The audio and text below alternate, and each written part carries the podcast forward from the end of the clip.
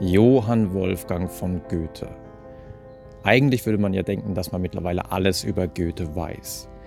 Die wenigsten wissen jedoch, dass Goethe unter enormer Höhenangst litt und sich quasi selbst therapierte. So schrieb er zum Beispiel in Dichtung und Wahrheit, besonders aber ängstigte mich ein Schwindel, der mich jedes Mal befiel, wenn ich von einer Höhe herunterblickte. Allen diesen Mängeln suchte ich abzuhelfen, und zwar weil ich keine Zeit verlieren wollte, auf eine heftige Weise. Das Spannende ist, dass diese heftige Weise, diese heftige Methode, mit der Goethe letztlich seine Angst überwinden konnte, noch heute zur Goldstandardtherapie, nämlich zur kognitiven Verhaltenstherapie gehört und einer der wichtigsten Wirkfaktoren von Psychotherapie im Allgemeinen darstellt. Denn Goethe hat nichts anderes gemacht, als sich seiner Angst zu stellen, sich der angsteinflößenden Situation auszusetzen. In der Psychologie spricht man dann von der Expositionstherapie. Man setzt sich den angsteinflößenden Situationen aus. Man konfrontiert sich so lange mit der angstauslösenden Situation, bis man sich an sie gewöhnt, bis man merkt, dass die Angst immer weiter abnimmt, weil man auch realisiert, eigentlich passiert jetzt gar nichts Schlimmes. Und als Goethe geschrieben hat, dass er eine heftige Weise gewählt hat, hat er nicht gelogen, denn er hat sich einfach mal das höchste Gebäude seiner Zeit rausgesucht, nämlich die Kathedrale von Straßburg mit einer Gesamthöhe von 142 Metern.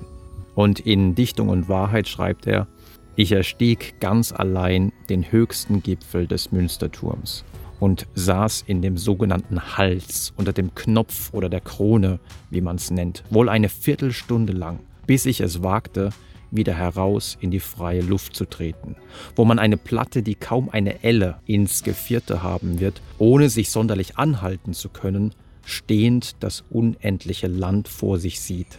Und weiter unten schreibt er dann, dergleichen Angst und Qual wiederholte ich so oft, bis der Eindruck mir ganz gleichgültig ward.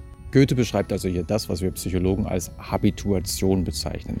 Man gewöhnt sich einfach an die Situation. Der Anblick aus dieser großen Höhe, die zuvor bei ihm diese enorme Angst ausgelöst hat, wurde im Laufe der Zeit, nachdem er sehr lange in dieser Situation ausgehalten hat, wurde für ihn immer normaler. Und mittlerweile liegen unzählige Studien vor, die zeigen, dass diese Form der Angstkonfrontation, diese Expositionstherapie nicht nur bei Höhenangst funktioniert, sondern auch bei anderen Phobien, bei Hundephobie, Schlangenphobie, Spinnenphobie, aber auch bei sozialer Phobie, Agoraphobie oder generalisierten Ängsten. Sehr interessant ist auch, dass Goethe, dadurch, dass er sich das höchste Gebäude seiner Zeit ausgesucht hat und damit also die maximale Angstkonfrontation gesucht hat, wahrscheinlich auf der richtigen Spur war.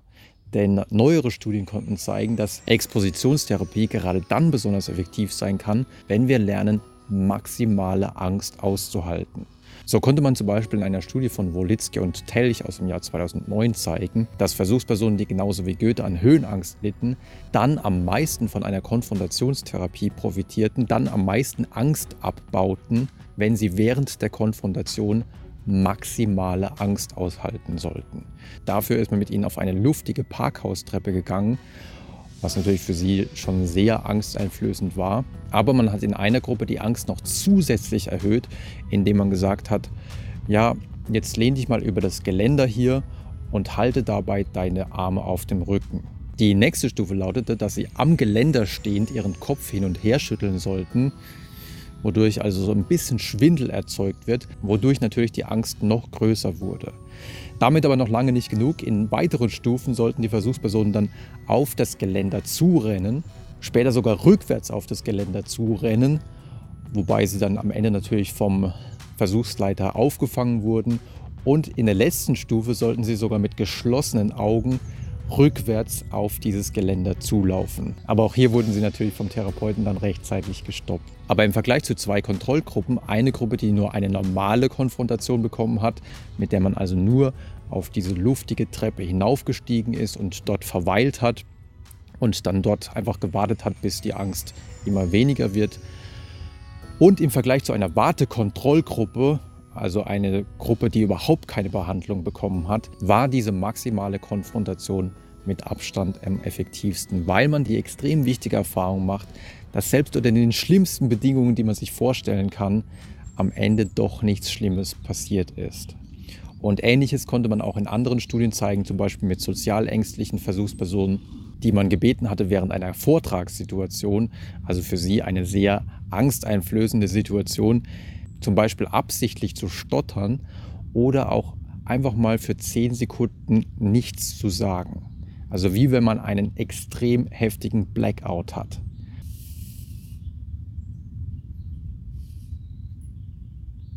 Und auch hier zeigt es sich, als die Versuchspersonen merkten, dass auch unter diesen extrem gefürchteten Bedingungen letztlich nichts Schlimmes passiert ist, dass dann die Angst deutlich stärker zurückgegangen ist.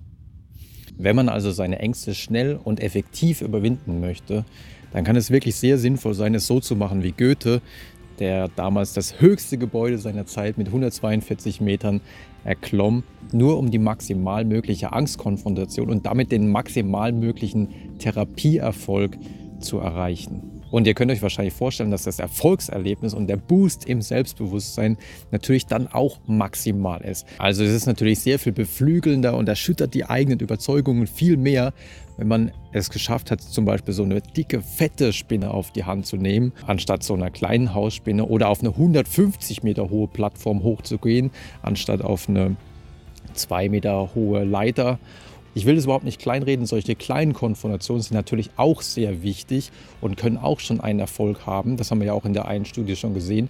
Die Therapieeffekte sind dann auch vorhanden.